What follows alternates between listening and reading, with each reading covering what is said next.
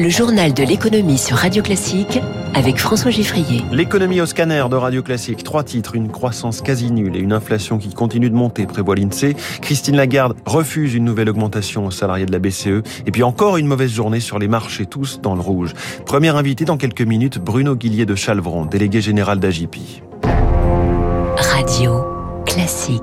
Journal de l'économie qui démarre avec modestie. C'est le terme modeste employé par l'INSEE pour qualifier la croissance qu'il prévoit au deuxième trimestre, 0,25%. Difficile en, fait, en effet de faire plus modeste. Conséquence des différentes crises et tensions d'approvisionnement qui vont continuer à faire monter les prix.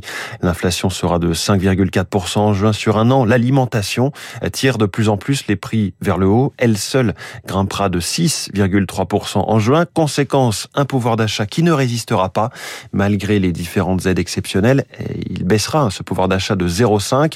Alors dans le commerce, on le voit déjà, les clients achètent moins. Confirmation d'Emmanuel Leroc, délégué général de Procos, fédération de 310 enseignes. Sur les quatre premiers mois, donc janvier à avril, nous sommes à moins 3,2% par rapport à 2019 sur le chiffre d'affaires euh, des magasins et du web. La baisse de trafic magasin, c'est de l'ordre de 20%. On a très clairement euh, vu un report des projets de type équipement de la maison, par exemple euh, des cuisines, et puis des secteurs qui allaient très bien depuis le Covid, notamment la jardinerie ou le sport, aujourd'hui subissent un ralentissement. L'ensemble des consommateurs est attentiste, et puis il y a des Français qui sont obligés d'être très prudents puisque leur budget de toute façon, est restreint compte tenu de l'augmentation des dépenses obligatoires, alimentaires, les loyers ou l'énergie. L'inflation aurait pu être bien plus forte. C'est aussi ce que nous redit l'INSEE sans le bouclier tarifaire sur le gaz et l'électricité et la remise carburant du gouvernement. On serait deux points au-dessus de ce que nous connaissons et l'inflation aurait dépassé 7% en mai sur un an.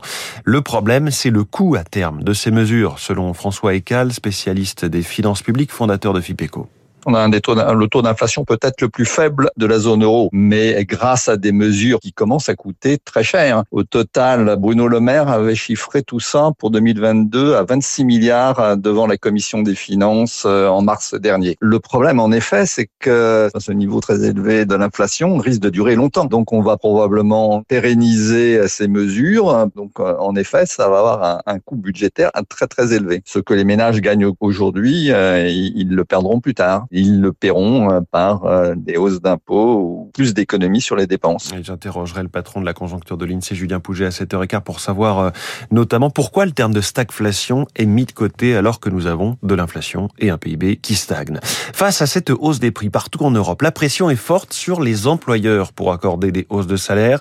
Et à Francfort, figurez-vous que Christine Lagarde elle-même y est confrontée en interne à la BCE. Bonjour Eric Mauban.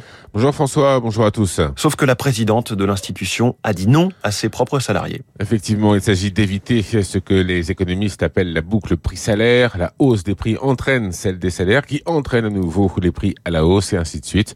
Une spirale difficile à maîtriser. En Europe, l'inflation dans la zone euro a atteint en rythme annuel 7,5% en avril.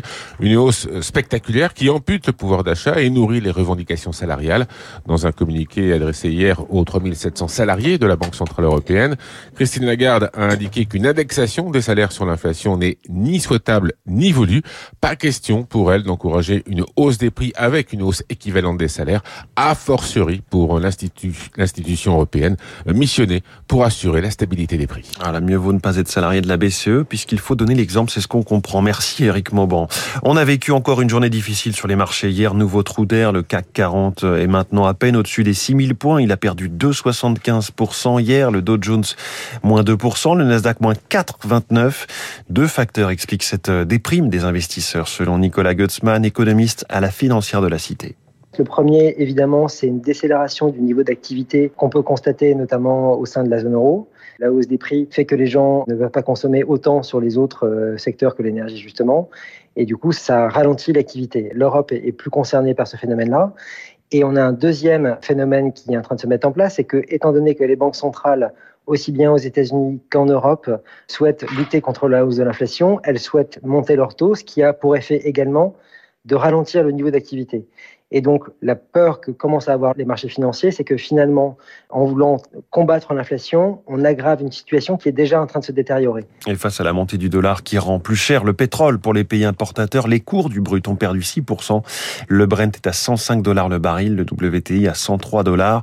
À Tokyo, le Nikkei est en ce moment lui aussi en recul de 0,87%. Au milieu de ces turbulences, on note qu'Uber et EasyJet réduisent la voilure chacun à sa façon. Le patron d'Uber annonce de grosses réductions de coûts, il y aura moins de dépenses de marketing et les nouvelles embauches seront traitées comme un privilège.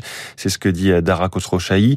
EasyJet, de son côté, va retirer des sièges. Il y en aura 150 et non plus 156 sur ces Airbus A319, ce qui permet de se contenter de trois hôtesses ou stewards et non pas quatre. Seule solution face à la pénurie de personnel. Alstom, en revanche, faisait partie des rares valeurs dans le vert hier, plus 2% grâce à l'annonce d'un méga contrat, 130 trains régionaux en Allemagne, dans le bas de württemberg pour près de 2 milliards et demi d'euros et leur entretien pendant 30 ans. Lufthansa passe commande de son côté auprès de Boeing pour 10 avions cargo ainsi que 7 787 pour, pour compenser le retard du nouveau 777X. En France, le feuilleton continue au sujet du journal La Provence. Le conseil d'administration du journal marseillais a approuvé l'entrée au capital de Rodolphe Saadé, président du géant mondial du fret maritime CMA-CGM. Il avait déposé une offre de 81 millions d'euros contre 20 millions pour Xavier Niel, patron de Free et actionnaire du Monde. Ce dernier ne baisse pas les armes, en tout cas c'est au tribunal de commerce de Bobigny d'entériner ce vote. L'analyse en tout cas sur cette vente d'Alexis Lévrier, historien de la presse et des médias. Faut regarder ça de près parce qu'un industriel qui ne connaît pas le monde des médias, ce qui est le cas ici, qui a des intérêts économiques dans une région, et CMA-CGM est localisé à Marseille, ne rachète jamais un groupe de presse, un média par hasard. C'est forcément un outil d'influence. Dans ces cas, il faut chercher la moins mauvaise des solutions. La diversité des patrons de presse en elle-même est une bonne chose. Il faudra regarder de près si CMA-CGM n'a pas l'intention de brider l'indépendance éditoriale de cette rédaction.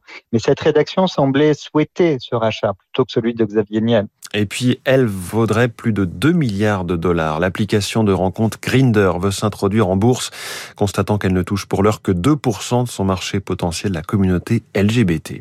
Vous écoutez Radio Classique.